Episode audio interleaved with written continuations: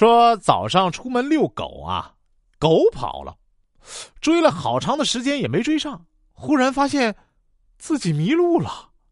这时家里来电话，我急忙说：“狗丢了。”老爸说：“啊，狗回来了，你在哪儿呢？”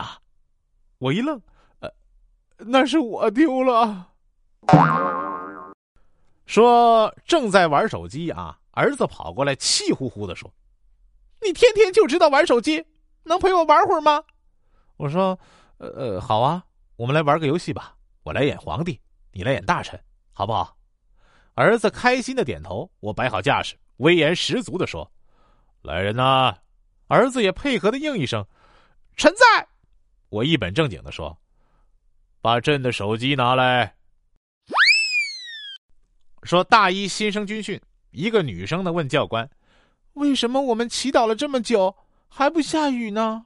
教官神回复啊：“你认为你们四千新生祈祷下雨，能比得过两万多名学长祈祷天晴吗？”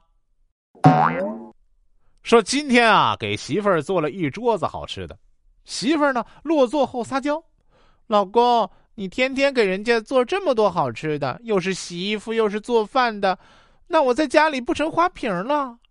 我抬起头看了眼媳妇儿，小声说：“花瓶，你最多也就是个坛子。”说男人呐，最愁听到这样的质问：到底是我重要，还是你的工作重要？男孩呢，最愁听到这样的质问：到底是我重要，还是你玩游戏重要？